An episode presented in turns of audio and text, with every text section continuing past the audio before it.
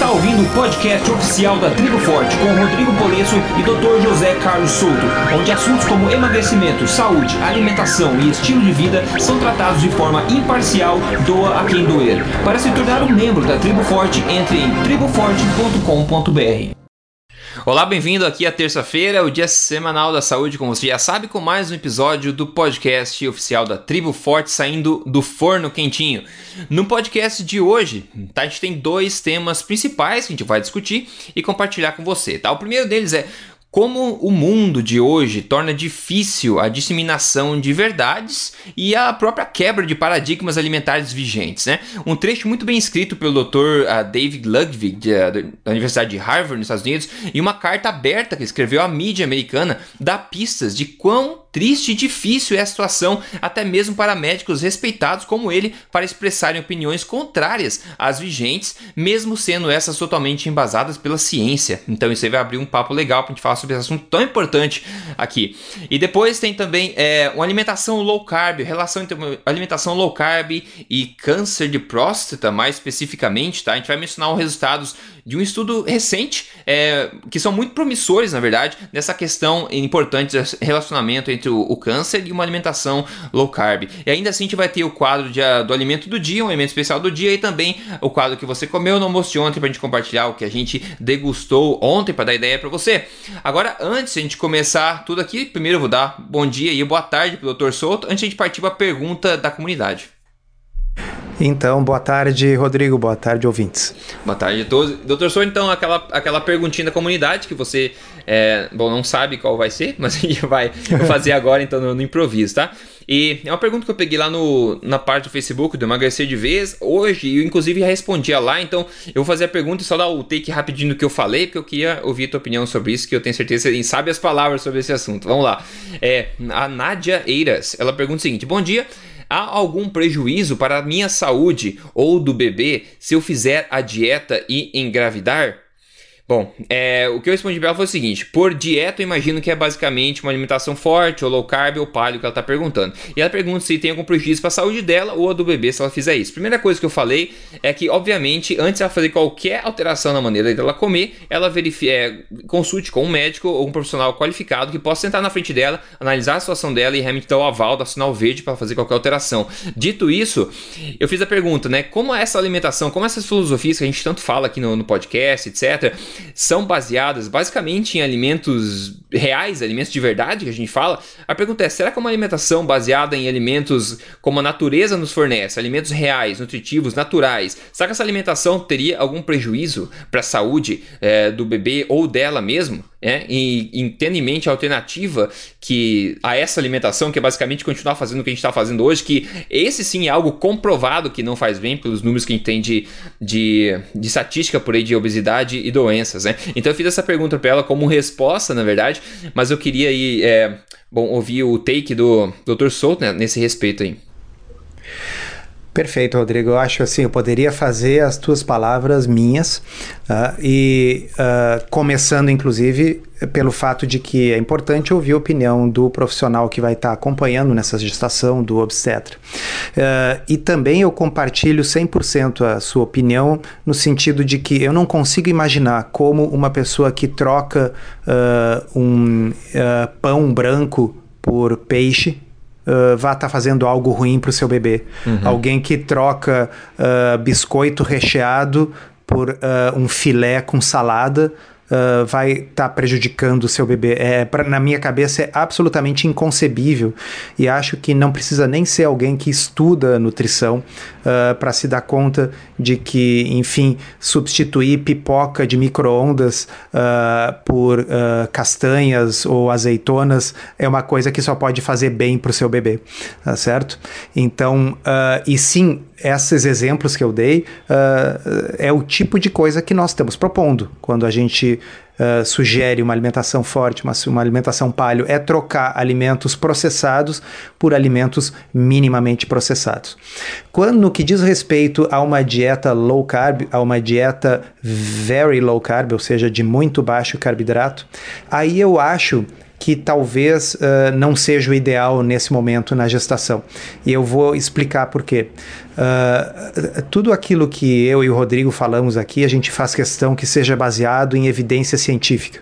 Tá? Uh, do ponto de vista simplesmente lógico, eu diria assim: uh, eu tenho certeza que existem povos que têm a sua toda a sua gestação com uma dieta de baixo carboidrato. E a gente conhece alguns que são sempre citados, por exemplo, os esquimós, é, que passam pelo menos nove meses do ano sem ter acesso a nenhum vegetal. Uh, e os Maasai uh, na África, que são uh, caçadores-coletores que basicamente se alimentam de produtos animais. Tá?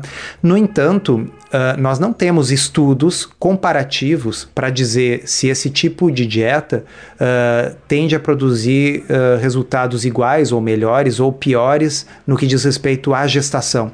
Então, acho que seria irresponsável sugerir uma dieta de muito baixo carboidrato durante a gestação. Então, que se faça uma alimentação de estilo paleo, quer dizer, com comida de verdade, plantas e bichos, um mínimo de alimentos processados e artificiais, evitar corantes e adoçantes, né? Uh, e essa dieta não precisa ser rica em açúcar, pães, bolos e massas, e eu realmente não acredito que nenhum obstetra vai dizer que comer bastante açúcar, pães, uh, uh, uh, massa e bolos seja uma coisa boa para a gestação de qualquer mulher, tá certo? Aquilo que nós tiramos são coisas que fazem mal e que a pessoa não deveria estar tá consumindo nem na gestação e nem fora da gestação. Tá? Agora, não precisa restringir todos os carboidratos. Frutas e raízes eu acho que durante a gestação podem e devem ser consumidas juntamente com os restos dos alimentos de origem natural tá? e discutir isso com o seu obstetra. Isso. É, e esse, e esse caso específico seria o caso de redução extrema né, de carboidratos, como a gente está falando, e que não é o que a gente de fato propõe, né? A gente propõe um, enfim, um estilo de vida que adicione carboidratos que sejam é, saudáveis na sua dieta e tal, mas o pessoal tende a entender essas coisas e realmente ao extremo, né? Que nem aquela história, ah, se uma aspirina faz bem, então se eu tomar 10 vai fazer muito melhor, né? Só que não é bem assim, né? E também não é bem assim na alimentação. Se a gente falar que carne de gado, né, de qualidade, não tem problema nem relacionamento nenhum com doença cardíaca, cardíaca, por exemplo, as pessoas vão começar a comer 10 kg de carne por dia. Não, não é assim. Assim também quando é quando a gente fala em baixo carboidrato, não é quer dizer remover completamente a sua dieta baixo carboidrato também, né? Só para é, clarificar, enfim, isso aí. Mas seria, é, doutor Souto, você acha esse tipo de pergunta seria mais um daquele, mais um sintoma do medo que a gente falou no episódio passado? Ah, eu, eu penso que sim. É aquela história assim, eu tô fazendo uma coisa que eu acho que faz mal. Eu acho que faz mal, porque a minha mãe diz que faz mal, meu vizinho diz que faz mal, a minha esposa, o meu marido diz que faz mal. Então, puxa vida, se eu ficar grávida, eu vou estar tá fazendo algo que faz mal, tá certo? Então, uh, eu acho que você tem razão, isso está traindo, uh, no fundo, é, é, esse medo. Mas eu reforço, assim, eu acho que tá bem, uma dieta de muito baixo carboidrato, ela pode ser interessante para dar o pontapé inicial na perda de peso de uma pessoa com sobrepeso ou obesidade, pode ser interessante no controle do açúcar no sangue de um um diabético ou de um pré-diabético e pode não ser interessante na gestação. Veja bem, pode não ser. Eu até acho que talvez uma gestação possa ir muito bem com uma dieta de bem baixo carboidrato, mas a palavra-chave aqui é acho.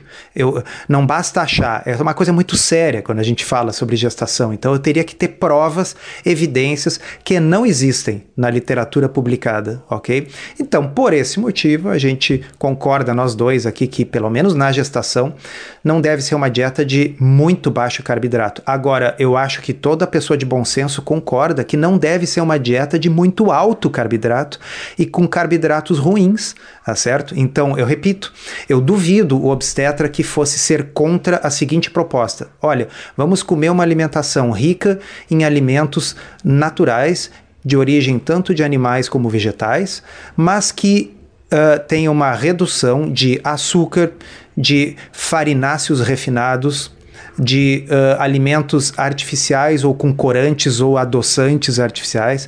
Uh, eu duvido o obstetra que não considerasse isso uma coisa boa. E isso é, bom, 80% do que nós propõe, propomos aqui, eu e você, né, Rodrigo? Não, perfeito. Eu acho que a mensagem é essa mesmo. Acho que ficou claro pessoal. E eu acho que a gente pode pular para o primeiro tópico de hoje. Antes a gente falar daquela questão toda, que vai ser um papo interessante sobre a dificuldade que é hoje a gente mostrar a verdade por trás do que é vigente, a dificuldade que é de se nadar contra a maré. Então a gente vai falar sobre esse assunto depois aqui, mas o primeiro tópico agora é os efeitos aí promissores potenciais de uma alimentação low carb em pacientes com câncer de próstata, tá ok? O Dr. Stephen Friedland, nos Estados Unidos, ele postou um vídeo na semana passada é, sobre sumarizando aí um, um resultado de um ensaio clínico randomizado de seis meses que ele conduziu. Ah, o efeito foi feito em pacientes com câncer de próstata que estavam seguindo a terapia hormonal para cura. Aparentemente, outro professor pode falar um pouco mais sobre isso, mas é, é o tratamento, digamos, é a norma de tratamento para esse tipo de, de, de condição. Segundo o Dr. Stephen, esse tratamento, enquanto ele é eficaz nesse tratamento hormonal, enquanto ele é eficaz para é, câncer de próstata, ele gera alguns efeitos colaterais metabólicos que são conhecidos, né? principalmente diabetes, ele falou. Então, ele sabendo, né, que diabetes, enfim, é um problema de muita insulina no sangue e sabendo que níveis altos de açúcar no sangue também causam aumento de, de insulina no sangue e finalmente sabendo que carboidratos são os macronutrientes aí que mais aumentam o açúcar no sangue, eles tentaram uma intervenção de seis meses com uma dieta estritamente low carb, tá? Essa foi uma dieta estritamente bem baixa de carboidrato, com 20 gramas de carboidratos totais, tá? Em, em metade dos pacientes para avaliar os resultados enquanto a outra metade seguiu uma alimentação normal. Então, as pessoas estudadas eram homens por volta de 60 anos de idade e acima do peso. No final desses seis meses de estudo, o grupo, seguindo a alimentação low carb estrita, perdeu mais de 10 quilos, tá? bloqueou a osteoporose, é, tipicamente causada pelo tratamento, e teve uma queda de aproximadamente 4% na resistência à insulina, enquanto outro grupo teve um aumento de 36% na resistência à insulina. O Dr. Stephen concluiu que uma dieta low carb pode prevenir muitos dos efeitos colaterais do tratamento tradicional de câncer de próstata e também menciona que essa alimentação tem tido efeito retardador em, em tumores cancerígenos em animais e que ele agora está no processo de testar isso em humanos com um novo estudo. Então, Dr. Souto, é, relacionamento, relação entre uma alimentação baixa carboidrato, no caso, e o tratamento de câncer. A gente pode até expandir um pouco, não só talvez o, o, de próstata, que é o fato que a gente tem aqui hoje, mas também se a gente puder falar um pouquinho mais sobre o relacionamento entre o câncer e tumores no geral, assim. Perfeito. Bom, então, uh, eh, para quem ainda não sabe, eu sou urologista. Então eu estava acompanhando esse congresso americano de urologia que ocorreu recentemente e uh, dou de cara com esse estudo que, claro, não podia deixar de, de, de comentar aqui com vocês. Uh, o que acontece é assim, na realidade o, o, tratamento hormonal do câncer de próstata ele, ele não cura a doença, ele é utilizado uh, em câncer avançado, o câncer de próstata que em geral já é metastático, aquele que já não tem mais cura, então o tratamento hormonal ele é um tratamento paliativo mas muito eficiente. Ah, tem, tem muito bons resultados. Só que o tratamento hormonal traz como consequência um quadro uh, de síndrome metabólica. Né? Então, os pacientes tendem a ganhar peso, especialmente na região abdominal, tendem a desenvolver resistência à insulina e ou diabetes, né? tendem uh, a aumentam significativamente o seu risco cardiovascular. Então, existem estudos uh, na área da, da oncologia urológica, uh, onde nós vemos que uh, pacientes que têm doença um pouco menos avançada e que, em uma época, se propunha fazer tratamento hormonal também, o grupo do tratamento hormonal acabava tendo resultado melhor no que diz respeito ao câncer, mas morria mais do que o outro grupo. Por Olha quê? Só. Porque morria mais do coração tá uhum. certo? Morria mais de problemas cardiovasculares produzidos pelo tratamento hormonal. O tratamento hormonal, na realidade, é um tratamento medicamentoso que se faz para induzir uma castração química. Tá? A gente retira a testosterona e aí o câncer de próstata regride por um período uh, de, de vários meses ou até alguns anos. Tá? Bom, então o que, que o Dr. Friedland teve a ideia de investigar? Já que a síndrome metabólica que ocorre com o tratamento hormonal é tão parecida com a síndrome metabólica que as pessoas que comem carboidrato demais desenvolvem, vamos tentar o tratamento com uma dieta low carb que funciona, como nós sabemos, maravilhosamente bem para a síndrome metabólica. Vamos ver se uma dieta low carb é capaz de prevenir essas consequências metabólicas ruins do tratamento hormonal. Então ele conduziu um ensaio clínico randomizado, só repetindo, né, é aquele nível mais elevado de evidência científica, onde nós pegamos as pessoas e sorteamos para fazer um tratamento versus o outro. E aí teve esses efeitos incríveis aí que, que Rodrigo falou. Quer dizer, o grupo que, que só fez o tratamento hormonal e não fez low carb aumentou de peso, enquanto que o grupo uh, que fez low carb não apenas não aumentou de peso, mesmo fazendo tratamento hormonal, eles perderam peso. Tá? Então, às vezes o pessoal pergunta assim: olha, eu estou fazendo um tratamento hormonal, eu estou fazendo um uso do corticoide, eu estou usando determinado tratamento que é um tratamento que produz ganho de peso. Esse estudo aqui responde essa pergunta: quer dizer, o tratamento que produz ganho de peso. Uh, pode, se for acompanhado da dieta correta, esse ganho de peso não apenas não ocorrer, mas a pessoa pode inclusive perder peso ao mesmo tempo que ela faz um tratamento que normalmente produziria ganho de peso. Tá? Uh, uhum. Então, uh, eu apresentei inclusive esse trabalho numa reunião que nós tivemos no, no hospital onde eu trabalho, tá? e, uh, e foi muito interessante porque até agora nós não tínhamos nenhum tratamento comprovado e que pudesse prevenir esses efeitos deletérios do tratamento hormonal em homens com câncer de próstata avançado. um outro um resultado muito importante desse estudo é, é o que diz respeito à massa óssea. Tá?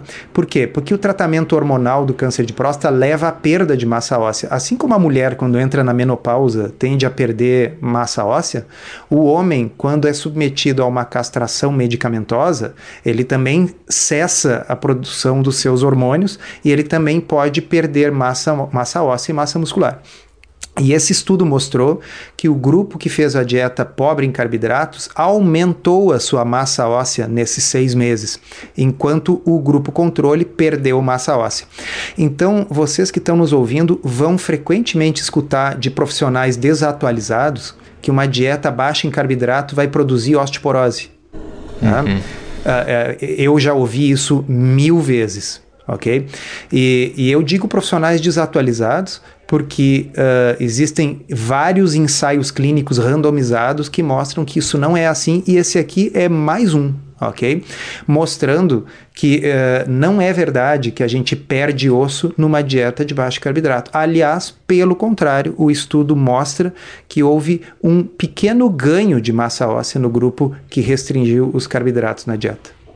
Não, perfeito. E parece também tem um benefício saindo da, desse estudo em questão que eu achei sensacional, porque traz uns fatos bem fortes, não tem muito como argumentar é, esse tipo de resultado mas eu também já li bastante coisa, bastante estudos, ainda não conclusivos sobre essa questão complicada do câncer e a dieta que a gente leva, né?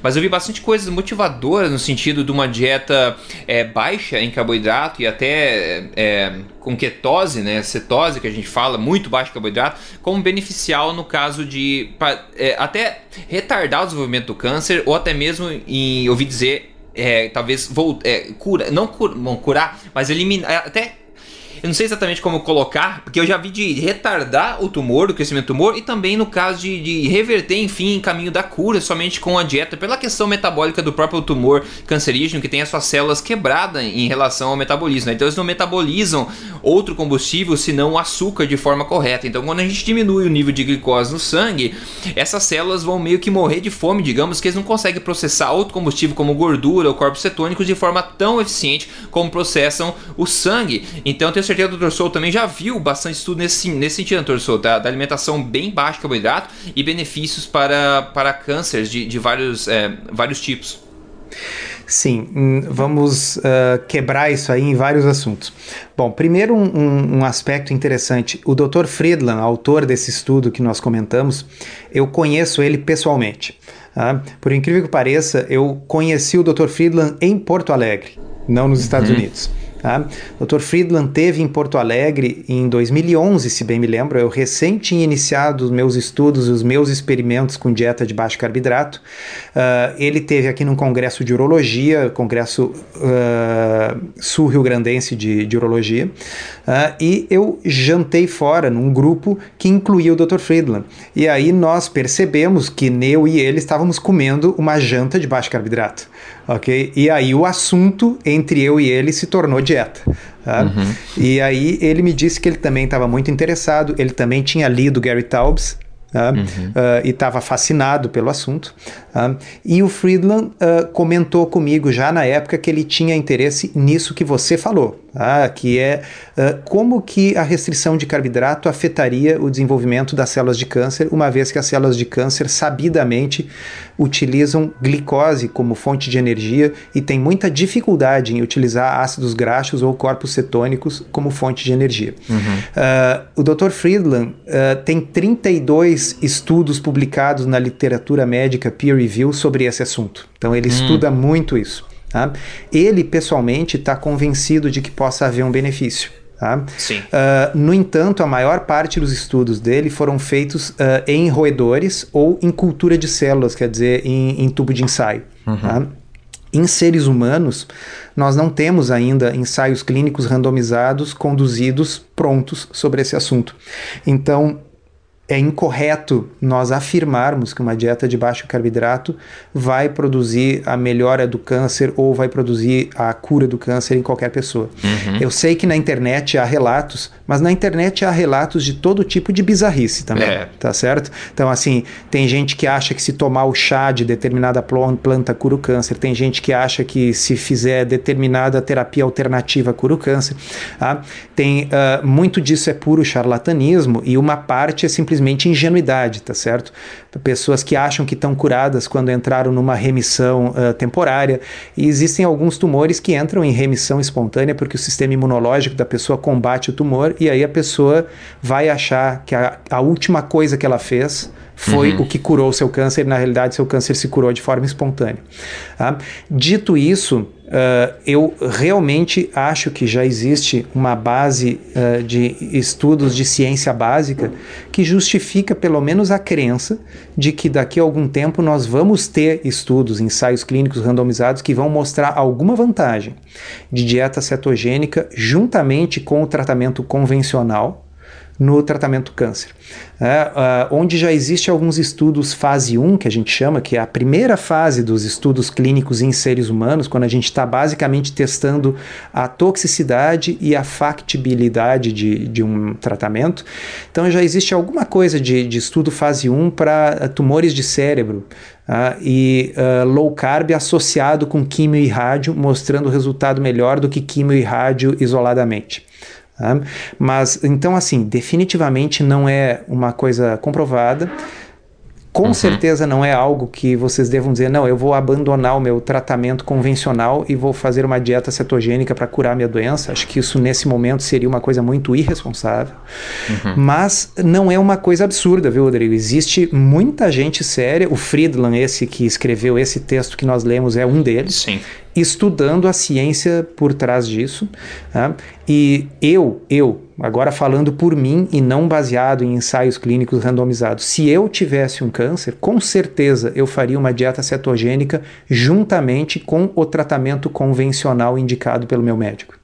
Perfeito. É, eu também eu tenho a mesma opinião, eu também faria, com certeza eu faria isso, até porque a gente analisando uma, uma dieta de baixo carboidrato, baseada em alimentos verdadeiros, novamente removendo açúcar, removendo é, produtos processados, farinhas, etc isso é beneficial para o organismo de qualquer forma. Então, qual seria o custo de tentar isso, pelo menos para tentar enfraquecer os que seja o tumor enquanto você faz o tratamento adicional, né? Para mim, isso é óbvio que é uma tentativa muito válida de ser tentada, né? Mas é, recentemente o irmão da, da minha namorada, que tem 30, acho que 32 anos, ele foi diagnosticado com linfoma, então foi uma, um, uma coisa grave na, na, família. Enfim, ele está fazendo um tratamento agora. É, ele fez um tratamento de uma semana e parece que meio que sumiu, sumiram aí as, as células cancerígenas nesse período, mas vai continuar fazendo tratamento para certificar tal. Então, boa notícia também. Só que a gente, eu, né, falei para minha namorada, vamos, né, informá-lo dessa questão da alimentação, né, que mal eu sei que provavelmente não vai fazer, né?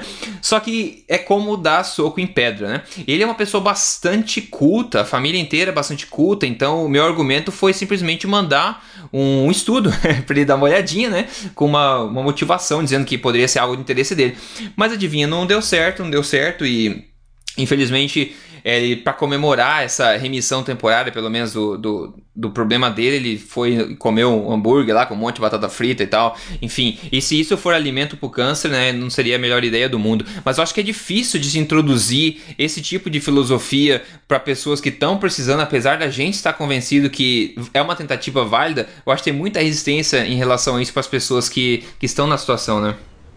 É, eu vou inclusive dar um exemplo, Rodrigo. Quando eu apresentei esse resultado deste ensaio clínico randomizado que nós estamos conversando agora, esse do uhum. câncer de próstata, uh, o, o, colega oncologista do meu hospital retrucou que, tá bem, quer dizer, ali ele não, não havia o que negar porque é um ensaio clínico randomizado, quer dizer, é uhum. é evidência, tem que aceitar que é bom fazer uma dieta de baixo carboidrato em quem está fazendo tratamento hormonal para câncer de próstata. Isso está provado nesse estudo, uhum. ok? Mas ele me disse assim, tá bem, só que ninguém consegue fazer isso. Quem é que vai conseguir fazer uma dieta dessa? Quem é que vai conseguir ficar sem pão? Uhum. É, tá certo? Então, assim, uh, eu, claro, respondi: olha, eu acho que nenhum de nós aqui está numa situação uh, desesperada, como alguém que está fazendo um tratamento desses, para saber uh, se numa situação dessas não seria mais simples tomar uma decisão de ficar sem pão se o meu médico disser: olha, se você ficar sem pão, você tem um risco menor de morrer do coração nos próximos meses devido aos problemas metabólicos do tratamento que eu estou lidando. Aí a pessoa vai dizer, sim, obviamente eu vou ficar sem pão. Então depende muito dos preconceitos do próprio médico, tá certo? Quer dizer, se o, uhum. se o médico já, já não acredita que é possível, o médico não acredita que é possível viver sem pão, dificilmente ele vai convencer qualquer paciente dele a seguir uma dieta sem carboidrato.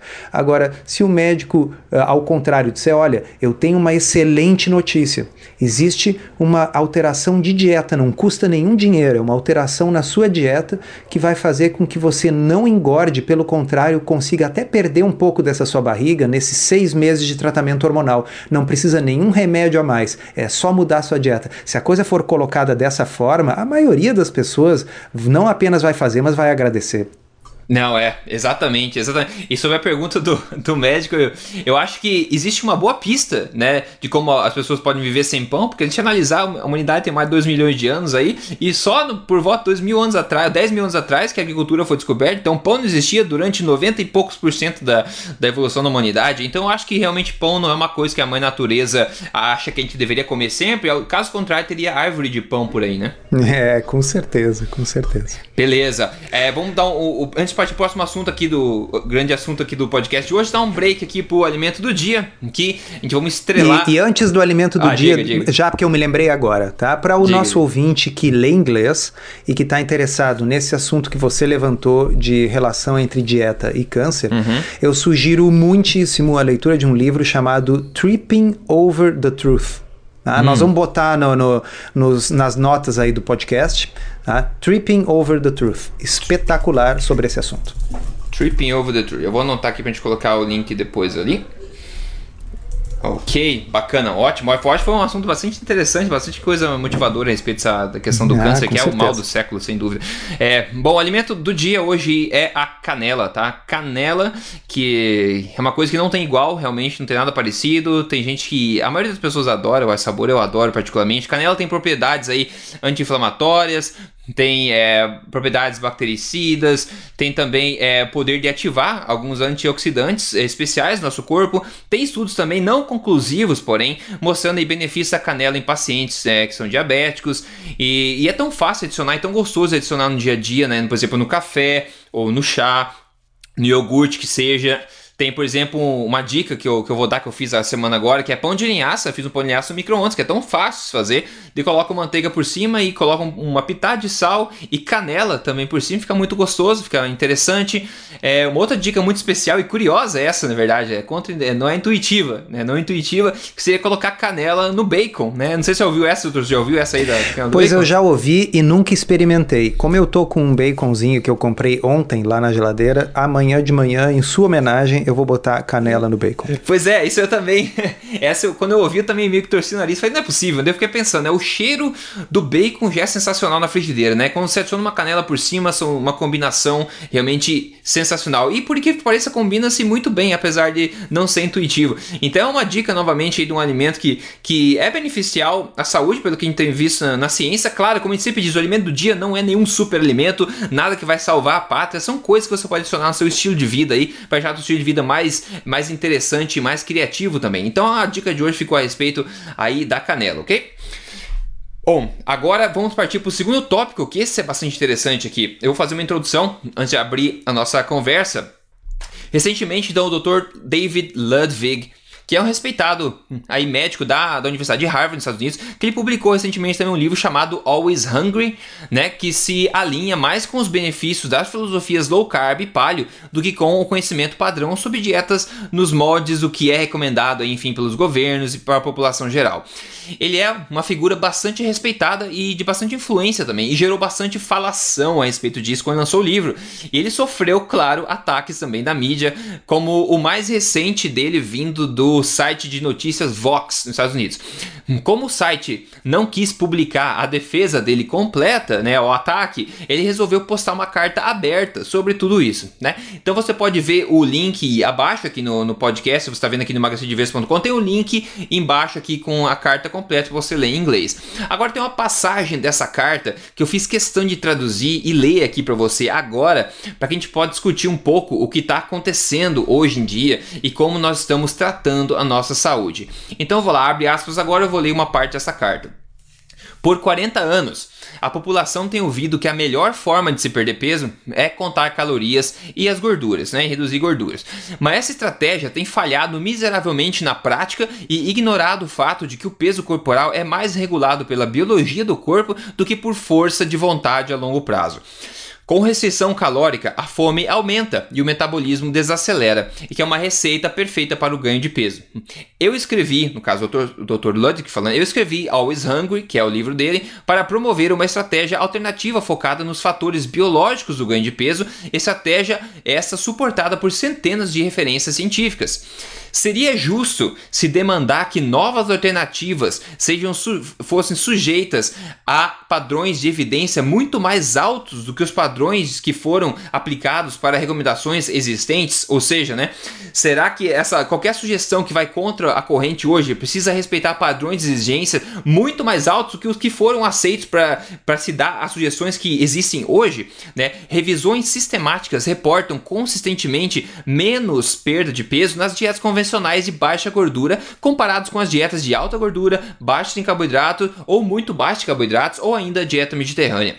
Alimentos altos em gorduras naturais e densos em calorias, como nozes, castanhas, azeite de oliva e chocolate amargo, não são associados com ganho de peso nos melhores estudos ob ob observacionais, né? e onde por um outro lado os carboidratos processados ficam no topo dessa lista. Então, para finalizar, particularmente, né? Olha que interessante, o estudo Look Ahead que foi feito nos Estados Unidos foi terminado prematuramente quando a sua dieta de baixa gordura não mostrou nenhum sinal promissor em se reduzir a incidência de doenças cardíacas. Agora, Compare esse, é, esses resultados com o estudo PREDIMED, que também foi terminado antes da hora, mas nesse caso ele foi terminado antes da hora porque as dietas de mais alta gordura demonstraram uma ótima proteção contra doenças cardíacas. Então, mesmo com essas evidências, a maioria da população americana continua focada em reduzir as gorduras, tendo aprendido isso do governo, das organizações profissionais de nutrição e da indústria alimentícia. Alguns experts até recomendaram na época, na década de 90, se consumir açúcar como forma de se diluir, digamos, as calorias vindas das gorduras. Doutor Souto, é muita coisa, né? Foi muito bem escrita essa carta, eu acho que é uma coisa bastante interessante de se comentar. A dificuldade é. que é mostrar é, a, e, e, contra a, a, o que é corrente e aceito aí é, como verdade. É, essa carta foi um, um, um tapa de luva Né? Porque afinal, assim, David Ludwig, é, é, eu já escrevi uma postagem é, sobre ele no blog. É, esse livro é espetacular. É, é muito importante porque ele é um pesquisador altamente respeitável. Tem muitos é, autores que escrevem sobre dieta que não são cientistas, tá certo? E eu sempre digo assim, Gary Taubes, que foi uma pessoa tão importante na minha formação nessa área, é um jornalista. Nina Teicholz, que escreveu The Big Fat Surprise, é uma jornalista. Então eu não acho que todo mundo tem que ser cientista, mas o Ludwig é. Ele é pesquisador, ele tem é, mais de 100 artigos publicados na literatura peer review. Quer dizer, ele e, e, é um cara que é o chefe do ambulatório de obesidade de Harvard. Então não é pouca coisa. Uh, e o Ludwig se deu conta de que o problema fundamental é hormonal e não simplesmente uh, calorias, ok? E então Uh, o que a jornalista essa escreveu atacando ele é dizendo que todos os livros de dieta são igualmente ruins e tal, e aí ele diz: não, só um pouquinho. O que ele está propondo é baseado no mais alto nível de evidência. O livro tem um monte de referências bibliográficas, e aí ele cita dois ensaios clínicos randomizados. A gente, é, é, eu, eu, brinco assim, Rodrigo, eu, eu tenho uma promessa assim que em cada. Vamos fazer a promessa, em cada podcast eu vou ter que falar ensaio clínico clínico randomizado pelo menos uma vez. tem, tem que falar assim. Porque as pessoas têm que entender que não é tudo igual. Que assim, ah, o Rodrigo falou uma coisa, mas o fulano que tem um podcast, um videocast, falou outra coisa. Não importa se é o Rodrigo, se é o Soto ou se é o fulano. Importa a força da evidência que está por trás. Perfeito. Ok? Então, ensaio clínico randomizado está acima dos outros níveis de evidência. E ele cita dois: o Luca Head, que foi um estudo que foi encerrado por futilidade, ou seja, não uhum. adiantava continuar, porque uh, já tinha se visto que a dieta de baixa gordura não trazia nenhum benefício ok? Uhum. E o PREDMED, que eu também citei e tem um artigo lá no meu blog, o PREDMED é o ensaio clínico que comparou uma dieta de baixa gordura versus dieta mediterrânea com mais gordura, e ele foi encerrado antes porque o grupo da baixa gordura estava morrendo 30% mais do que o grupo que comia mais gordura na forma de azeite de oliva e nozes. Tá? então, quer dizer, hoje, 2016, não, não se discute mais isso. Os ensaios clínicos randomizados provaram isso, ok? Que dieta de baixa gordura é a pior coisa, é o pior tipo de dieta que você pode optar. Uhum. Tá? E então é uma, uh, uma bela, bela tapa de luva. Uh, mas esse, essa questão de mudar a, a, cabeça das pessoas é muito difícil. Hoje eu fiquei sabendo de uma colega nutricionista que recebeu uma citação, uma carta do Conselho Regional de Nutrição, uh, pedindo que ela tem uma semana para se explicar como é que ela falou determinadas coisas que vão mais ou menos na linha do que nós dois estamos falando agora, uhum. só que uhum. ela falou isso na mídia, ok? E agora ela tem que se defender perante uh, uma acusação do Conselho Regional de Nutrição e ela está sujeita a ações disciplinares, ok? Olha. Uh, claro, né? Eu, eu, conversei com ela, disse, obviamente, acho que tem que responder mostrando todos esses estudos, porque contra esses estudos não há argumento. Quer dizer, se alguém quiser dizer que uma dieta de baixa gordura é melhor do que uma dieta com mais gordura, vai ter que ir lá nos autores do PredMed, lá no New England Journal of Medicine, onde foi publicado esse estudo, e dizer, olha, vocês estão errados, mas vai ter que. Como é que tu vai provar isso? Era um estudo com milhares de pacientes prospectivo e randomizado. Alguém aqui no Brasil fez um outro estudo prospectivo e randomizado com milhares de pacientes provando o contrário? Claro que não. Tá uhum. Tá certo? Então, chega uma hora que a simples opinião, a simples cabeça dura não pode estar tá acima do que a ciência com o melhor nível de evidência nos diz. Então eu tô, é, fiquei sabendo desse assunto que eu comentei agora aqui, é, logo antes de nós gravarmos o podcast, né? e é um negócio que, que, que me deixa louco, tá certo? Quer dizer, a pessoa ela não, ela, ela não foi na televisão falar que tem agora essa pílula emagrecedora que você toma uhum. e vai perder 10 quilos, quer dizer, ela não estava fazendo picaretagem, ela não estava vendendo uh, snake oil, né? o óleo de cobra que uhum. a gente uhum. chama, é, é, ela não estava mentindo, ela estava citando aquilo que é amparado pelo mais alto nível de evidência científica que nós temos hoje em dia, é, que é isso que você acabou de ler aí, Rodrigo, escrito por um professor de Harvard, uhum. ok? E ela vai ter que responder a um processo disciplinar uh, com risco de ser punida pelo Conselho Regional de Nutrição por causa disso.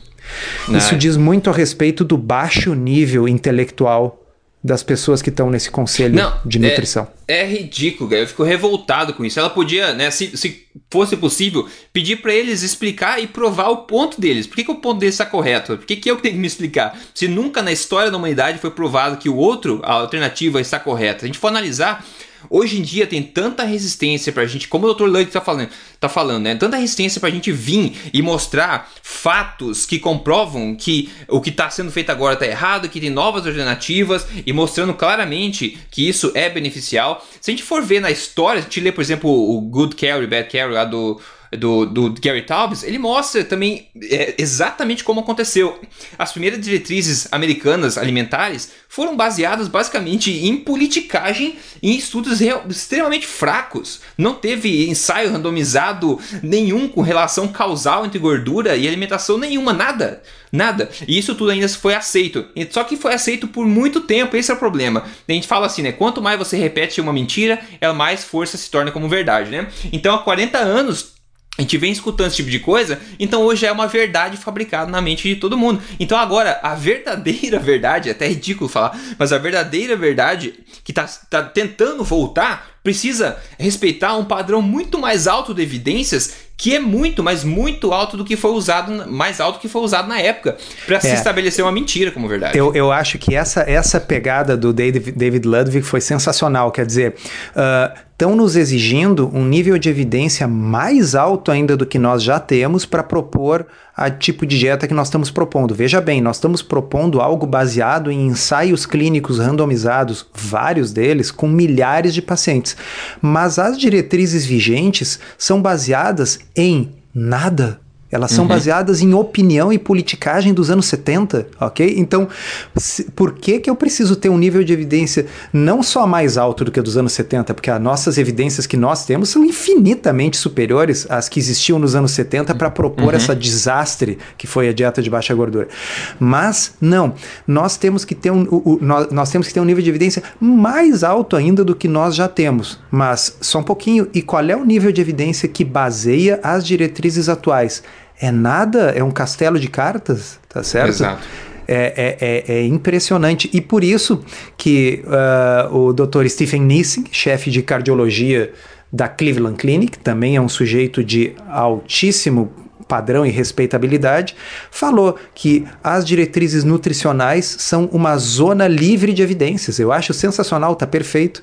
E o nosso entrevistado da semana passada, o Dr. Jason Fung, disse que é uma zona livre de lógica. Uhum, e, e é isso, né? Quer dizer, a nutrição virou uma zona livre de lógica. Se eu quiser ter qualquer uh, pensamento completamente impermeável à evidência científica, eu posso me abrigar debaixo desse guarda-chuva da irracionalidade que se chama diretrizes nutricionais vigentes. Nossa. É uma zona livre de evidência e livre de lógica. Nossa, perfeito. Pode colocar entre aspas isso aí e publicar e compartilhar no Facebook esse tipo de coisa, porque é realmente ridículo e é só a nossa saúde que a gente está lidando, né?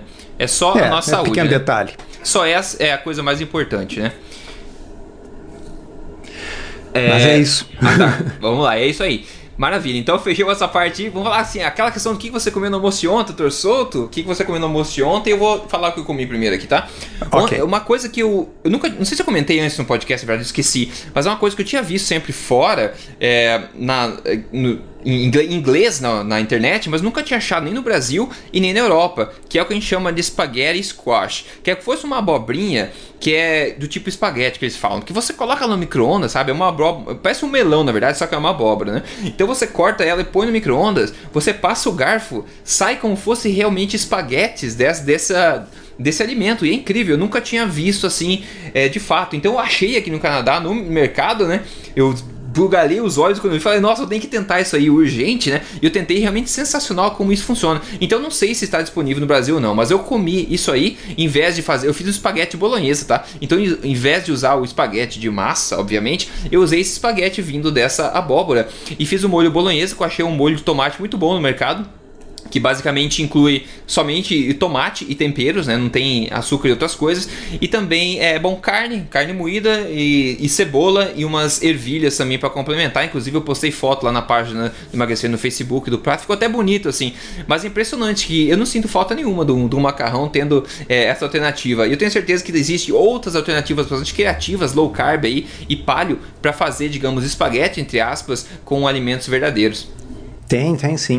Uh, inclusive, uh, essa abobrinha comprida que a gente encontra para vender aí no, no, no Brasil, uh, existe um, um, um, negócio que se compra em supermercado e, e se compra em lojas de, de, de, apetrechos de cozinha, que é uma coisa para cortar o espaguete da abobrinha. Tá? Hum. A gente vai girando aquilo, ele vai espiralando assim e cortando o espaguete da abobrinha. Tem aquelas outras coisas que são que a gente usa, por exemplo, para descascar uma cenoura e tal, que a gente pode usar também e corta em fios, assim, a, a abobrinha.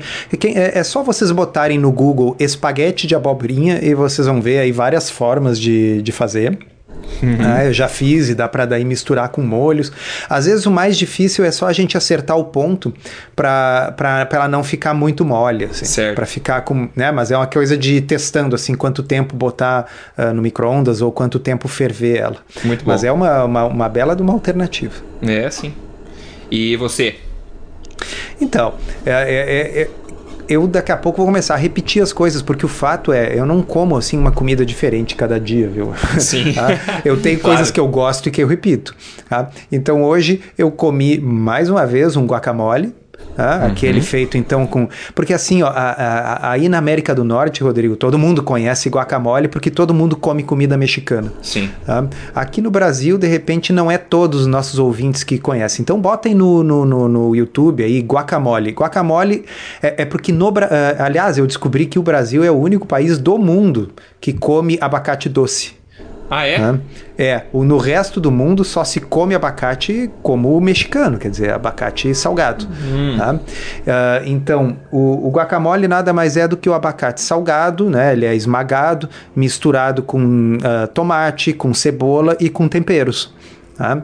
E fica maravilhoso com salada. Né? Então, aquela salada que daqui a pouco não está muito atraente, mas com guacamole fica uma delícia e a gente repete, inclusive. Tá? Sim. E aí então eu comi o meu guacamole com salada e comi um bife, um simples bife. Né? E esse aí foi meu almoço. Não, perfeito. Você falou do, do abacate, é uma, uma fruta tão versátil, né? Alta em, em, gordura, etc. E tem uma, uma coisa também nova que eu não tinha visto antes. Quando eu passei um tempo em, em Bali, na Indonésia, o pessoal faz no café da manhã, dá pra você pedir suco de abacate, né? Suco de abacate. Falei, nossa, suco de abacate, que coisa estranha. Então eles fazem um suco de abacate com tangerina. Esse que eu vi lá. Então dá hum. para complementar com outras frutas para adicionar um sabor mais doce, digamos, né? Mas era um suco Aham. de abacate com tangerina e vinha com canudinho. Mas eu vou te falar, você se exercita um pouco para poder puxar aquele, aquele, aquele suco, porque o abacate é bem é pastoso, né? Ele não é líquido. Então fica uma mistura pastosa, mas é muito nutritivo, dá muita saciedade e é bastante gostoso e diferente. Então, se o pessoal quiser também tentar fazer no liquidificador, por exemplo, processador, colocar abacate com alguma fruta cítrica, eu acho que é uma tentativa válida de se fazer, é bem gostoso e diferente. É, é, é, que assim, eu acho que é muito hábito no Brasil é fazer a batida de abacate, ou a, a, vitamina de abacate. Batida é como a gente chama no Rio Grande do Sul, no resto do país, batida é com álcool, né? Então, vitamina de abacate, que seria então misturar abacate com leite e açúcar. Só que aí já, já sai fora do tipo é de alimentação né? que a gente propõe, né? Então, de sobremesa, ou se botar mais leite, fica líquido e dá para beber num copo. Né? Uh, então, o que, que dá para fazer? Uh, esmagando o abacate com, com garfo né, e botando um pouquinho de limão, né, a pessoa pode botar, para quem não tem, nós uh, uh, tem, prometemos que na semana que vem a gente vai aí conversar sobre adoçantes. Então é o Isso. caso de botar um pouco de adoçante, quem quer ficar na coisa mais natural vai na estévia, ok? Ah, e então é uma, uma alternativa para se consumir o abacate doce sem botar muito leite, sem botar açúcar, né? Aham, uhum, perfeito, legal. É, sim, semana que vem a gente vai falar sobre adoçantes, é uma coisa, um assunto bastante interessante, bastante pano para manga, então pessoal aguarde aí. Seguinte, é, só um comentário final antes de a gente fechar.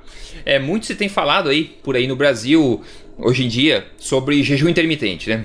Tem muita, muita gente entendendo isso de forma errada e também, e também sensacionalizando né, essa prática que já existe por literalmente milhares de anos, ok? Então é importante se entender os porquês dessa prática ser adequada para reverter um quadro de ganho de peso, né, resistência à insulina, diabetes, etc., e colocar o corpo de volta no rumo da boa saúde. No podcast anterior, como a gente já mencionou, de número 11, então o pessoal quiser ver novamente ou ver pela primeira vez, o qual, por sinal, está disponível em vídeo também com legendas, para o pessoal que não fala inglês, que fizemos com o médico canadense Dr. Jason Fung, que na minha opinião é uma das maiores autoridades aí no, nesse assunto no mundo de hoje, né? A gente falou bastante sobre jejum intermitente lá, então eu recomendo que você vê, veja é, ou escute ele para tirar dúvidas e entender tudo melhor e fugir meio desse sensacionalismo aí que quando surge uma coisa que aparentemente é nova na, na, aí que o pessoal, o pessoal começa a falar tudo que é tipo de coisa e a verdade fica distorcida, né? Aos que querem então aplicar tudo isso com o objetivo de perda de peso, eu recomendo que você dê sim uma olhadinha no programa Código Emagrecer de Vez, que a gente sempre fala, onde tudo foi estruturado passo a passo em três fases para se atingir esse objetivo de perda de peso. As bases do código são a alimentação forte que a gente fala aqui com combinação dos melhores pontos da, das dietas filosofias paleo e low carb, o jejum intermitente e a densidade nutricional. E para entender melhor os benefícios do código e como ele funciona, eu convido você aí em códigoemagrecerdevez.com.br e ver lá, ok? Ótimo, com isso a gente vai então finalizando o episódio de hoje, que eu acho que foi bastante útil, bastante legal também. E eu espero também que tenha sido útil para você que está ouvindo. E, e se você é um membro, se já é um membro da Tribo Forte, né, um membro VIP que a gente fala, veja as vantagens que você terá para se tornar um membro aí da, da Tribo Forte em triboforte.com.br para você se juntar a esse movimento de saúde e estilo de vida que está crescendo cada vez mais e mudando o Brasil aos poucos. Maravilha com isso. Então eu dou, deixo meu abraço aí pro Dr. Souto, obrigado novamente pelo, pelo seu tempo. E acho que a gente se fala no próximo então episódio, na terça-feira que vem, com o assunto principal adoçante, certo? Obrigado, obrigado a todos e até a semana que vem. Até lá.